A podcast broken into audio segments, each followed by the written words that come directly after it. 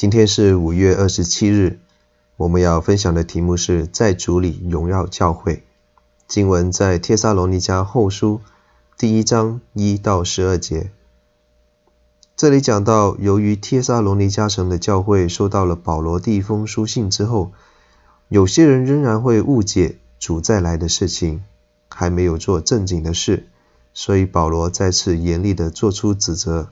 又因为信徒面对患难，他就做出盼望的劝勉，在第一到第四节讲到应该持守信、望、爱。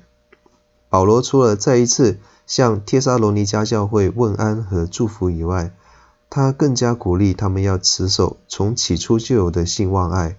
这一些属灵的美德，让保罗感到值得为他们感谢，值得赞赏。在第五到第十节讲到神的公义的审判。保罗对帖撒罗尼迦信徒面对的环境和逼迫都做出了正面的回应，指出逼迫他们的人都在神的公义审判当中，神必然会报应那一些恶人，他们必然会受到刑罚，不能逃脱，永远受到沉沦。但是那些信靠他的，必然会配得进神的国，受患难的也因为神而得平安，并且在主再来的时候。与主同得荣耀，他们也被称为圣徒，与主同在，得着一切。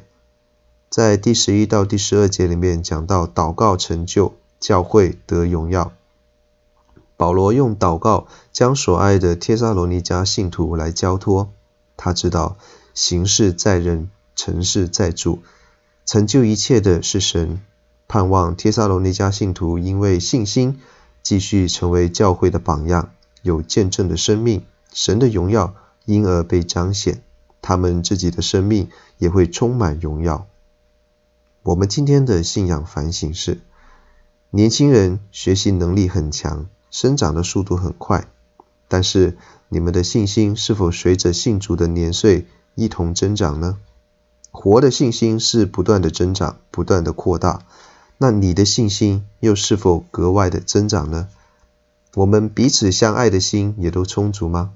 这是一个很有意思的询问，因为一般人的爱是有条件的爱，有限度的爱，而且是有期望、有要求的。如果达不到自己的期望，就放弃。所谓的爱心充足，就是指足够、无尽的、无限量的爱。这些才是我们所追求的。唯有基督耶稣牺牲的爱，才能无限、无尽的付出。求主帮助我们以基督的心为心。